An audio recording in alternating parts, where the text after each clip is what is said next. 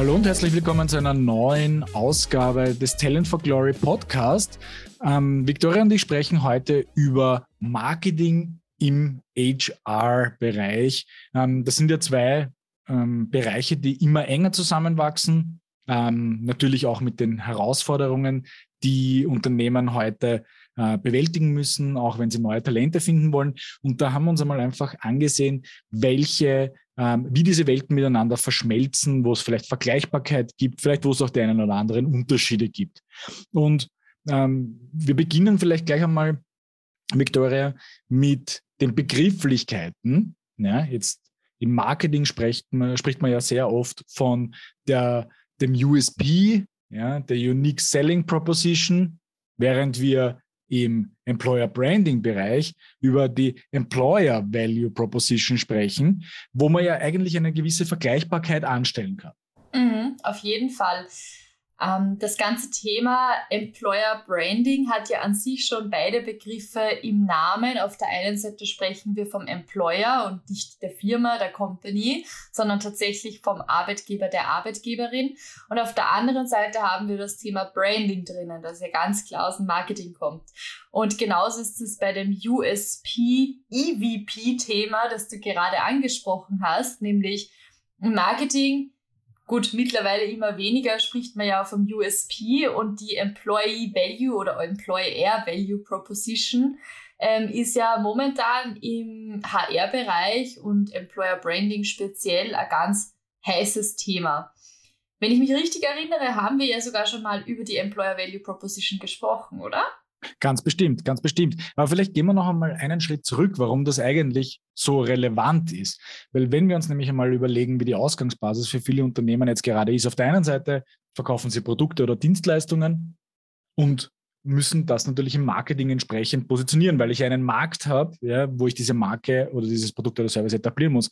Auf der anderen Seite muss ich als äh, Firma, die Menschen beschäftigt und Leute sucht, ähm, heute natürlich auch einen ganz anderen Zugang wählen, um in diesen Markt als äh, der, der äh, Talente und potenziellen Bewerberin, muss ich ja genauso mich positionieren. Ich glaube, das ist ja eine große Veränderung gegenüber früher. Ich glaube, das haben wir in vielen Episoden bis jetzt schon angesprochen. Aber während man früher einfach nur ein Inserat geschalten hat, um entsprechende äh, Talente zu finden, muss man heute schon ein bisschen einen anderen, äh, weitreichenderen Zugang bringen. Das ist im Marketing aber jetzt auch nicht viel anders. Da ist es ja auch so, dass eigentlich die herkömmliche Ad nicht mehr reicht, ja, sondern ich muss natürlich auch was symbolisieren, ich muss eine Marke bilden, ich muss authentisch sein in der Marke. Also viele dieser Dinge, die ja miteinander zusammenhängen. Mhm.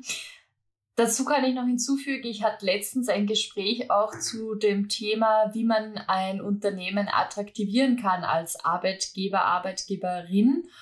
Und ähm, mein Gegenüber hat da gesagt, ähm, wenn ich jetzt als Arbeitnehmer in mir überlege, wo möchte ich arbeiten, dann fällt mir ja vielleicht, dann fallen mir vielleicht zuerst die Unternehmen ein, die ich als Konsumentinnen-Sicht kenne.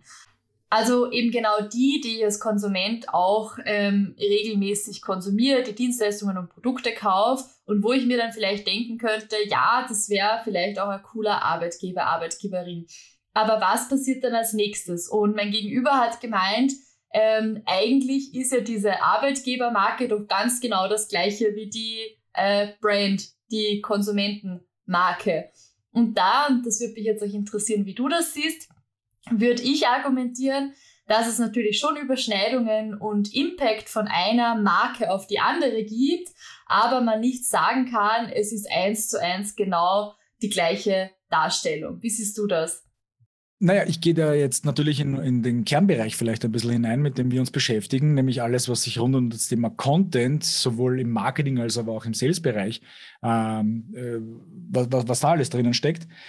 Nämlich, wenn man sich ansieht, wie Unternehmen heute im Marketing und Sales kon, äh, kommunizieren müssen nämlich wirklich auf eine, ich habe es vorher schon erwähnt, authentisch, aber vor allem auch auf eine Art und Weise, die zeigt, wie man mit den Menschen in seinem Unternehmen umgeht. Sprich, ähm, habe ich die Mitarbeiterinnen und Mitarbeiter im Vordergrund, wenn es darum geht, äh, Case Studies aufzubauen, ja, mit welchen guten Kunden man arbeitet.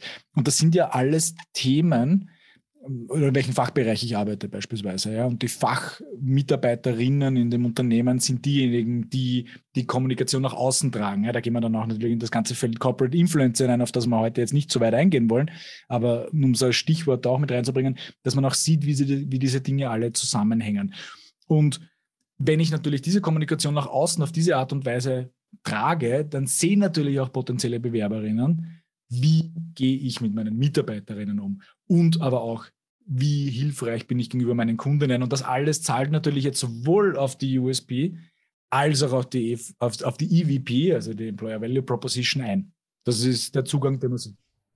Da hätte ich gleich eine Folgefrage für dich, weil ähm, das Thema ist natürlich, wie du gerade gesagt hast, wenn du eine Case Study machst, das Unternehmen, um deine, deine Dienstleistung oder dein Produkt in ein gewisses Licht zu setzen oder gewisse Occasions, in dem das Produkt genutzt werden kann, zu beleuchten.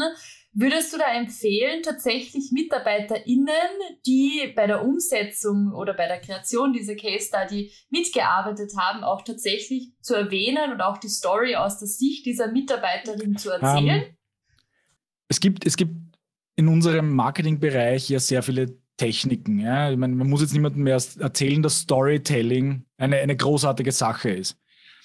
Die Königsdisziplin von all dem wäre aber Shared Storytelling. Und wenn wir das jetzt umlegen, wenn ich jetzt zum Beispiel als Kunde in der Case Study auf der einen Seite und als Mitarbeiterin, die ähm, einen wichtigen Part in diesem Projekt ähm, äh, inne hatte, wenn diese beiden Menschen miteinander sprechen über die Erfolge, die sie hatten, muss man sich mal vorstellen, was für eine Dynamik da entsteht.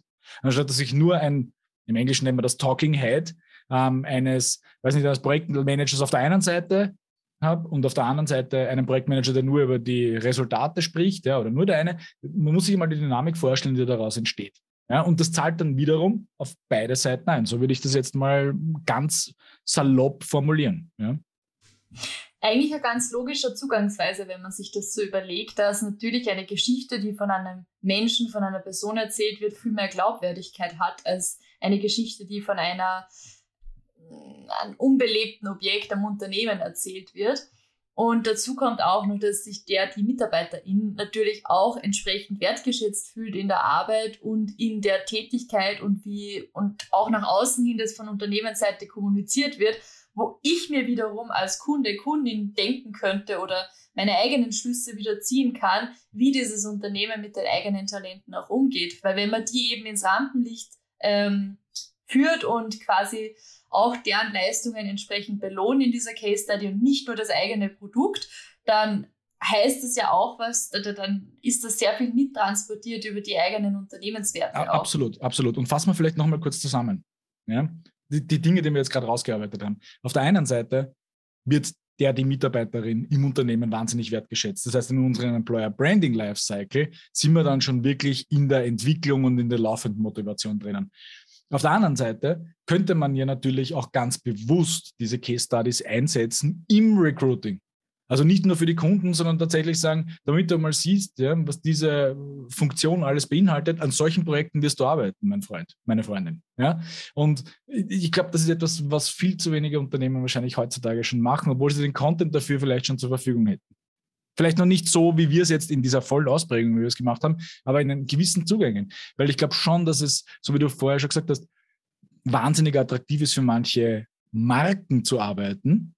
Ja, ähm, aber ich glaube, dass es genauso, wenn nicht sogar noch interessanter ist, für welche Art von Projekten ich arbeite und das tatsächlich dann auch sehe, was für ein Resultat und was für eine Zufriedenheit und, und äh, was für ein Glück in Wirklichkeit dann beim Kunden entsteht. Ich glaube, das würde viele Menschen sehr stark antreiben, wenn man das schon im Recruiting-Prozess einsetzen würde.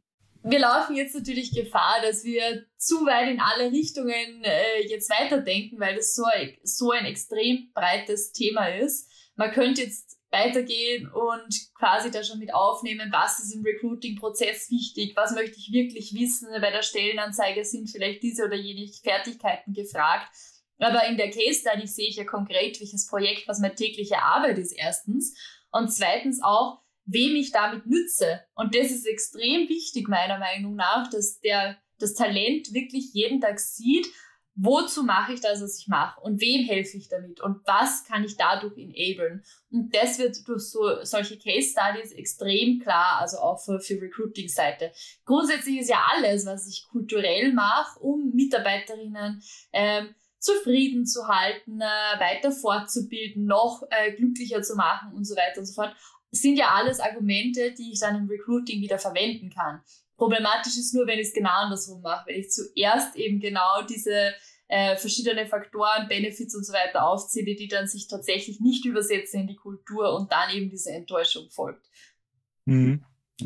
Absolut. Und ich, äh, ich gebe da vollkommen recht. Ich denke, es ist insofern recht wichtig, das auch in dieser Deutlichkeit mal aufzuzeigen, weil wir sprechen ja über die, die Marketing und HR, die stärker zusammenwachsen in der Kommunikation nach außen. Ich glaube, das Main Takeaway ist, egal wie man es jetzt dann einsetzt, ist einfach mehr äh, die Inhalte, die schon vorhanden sind, zu verwenden im HR-Prozess. Ich glaube, das wäre ein, ein, ein ganz ein wichtiges Takeaway hier. Kommen wir zum nächsten Punkt, äh, den wir auf unserer Liste drauf haben.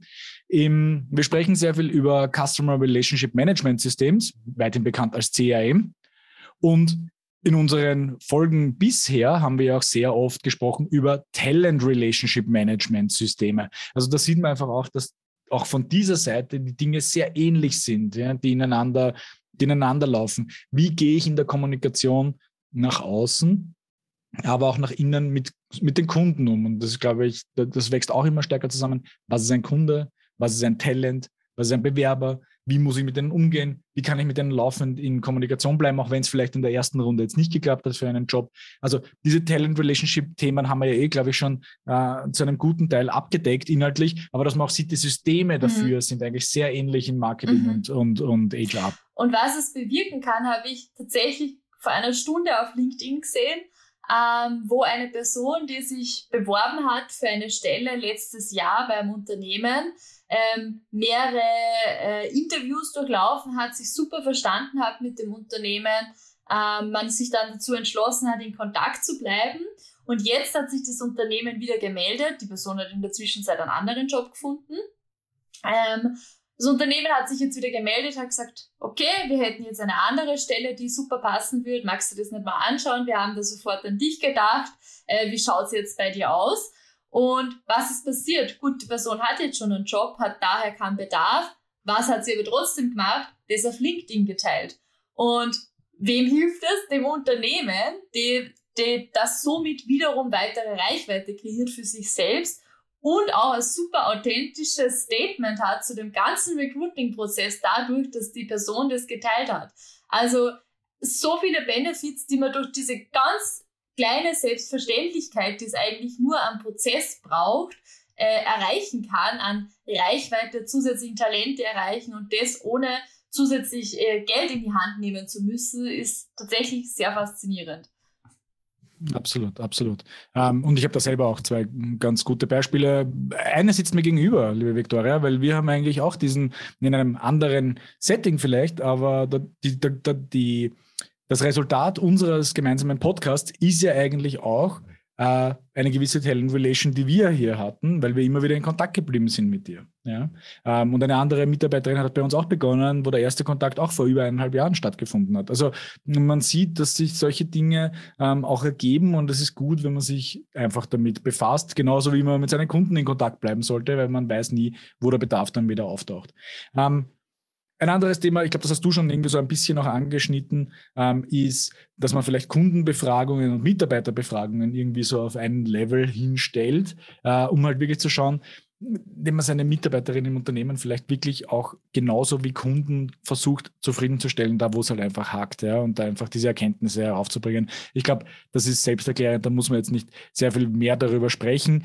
Ähm, ein anderes Thema, das wir an einer anderen Stelle hoffentlich äh, bald mal mehr im Detail beleuchten, ist, wenn wir sprechen von äh, äh, User-Generated Content versus Talent-Generated Content, sprich das, was die Mitarbeiter machen, wo wir einfach über das Thema Corporate Influencer ein bisschen näher im Detail sprechen wollen. Aber auch hier, dass man sieht, diese zwei Dinge verwachsen eigentlich auch sehr stark ineinander und können auch natürlich vice versa verwendet werden, wenn man da guten Content kreieren kann durch die eigenen Mitarbeiterinnen. Weil in beiden Fällen sind ja die Mitarbeiterinnen des Unternehmens beziehungsweise die zufriedenen Kunden des Unternehmens, die diesen Content generieren.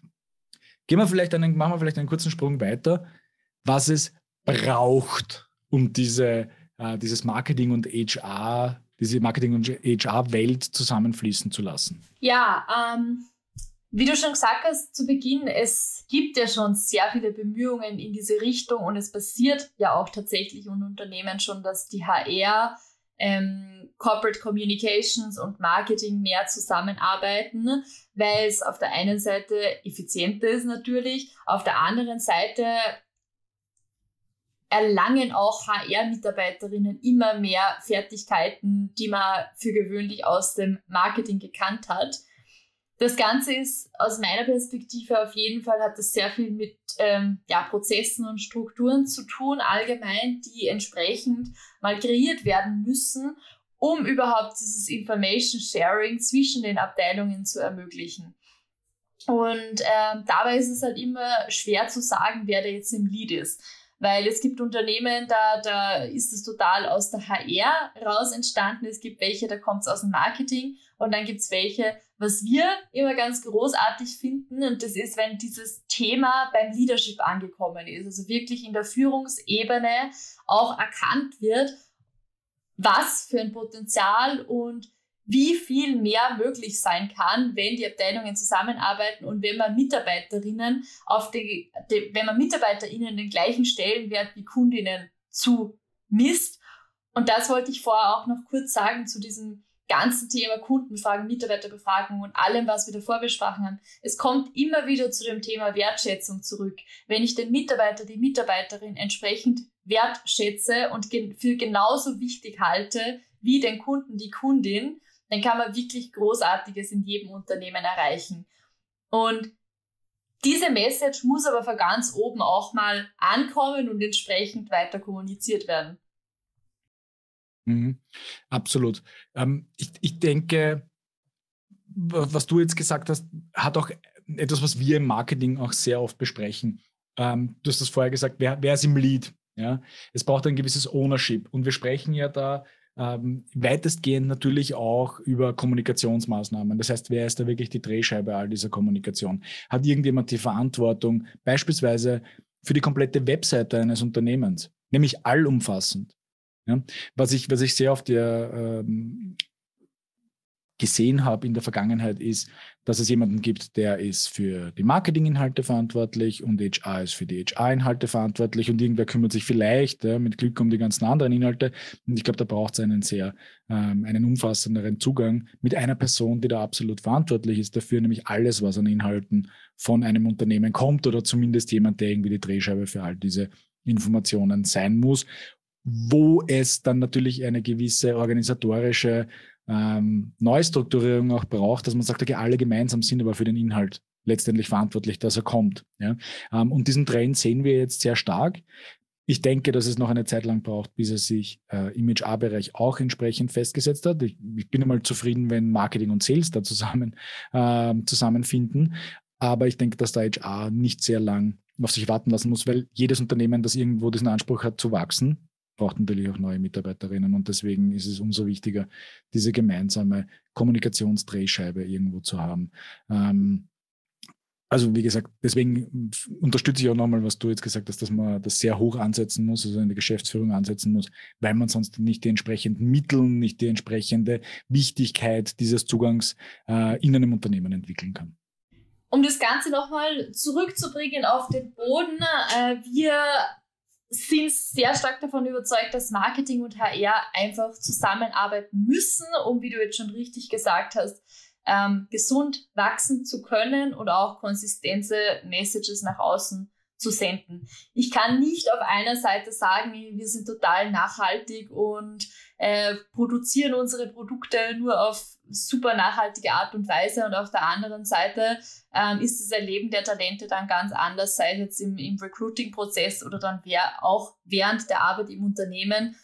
Und heutzutage ist es einfach nicht mehr möglich, weil die Leute mittlerweile so viel Zugang zu Informationen haben oder auch die Abwesenheit der Informationen auffällt.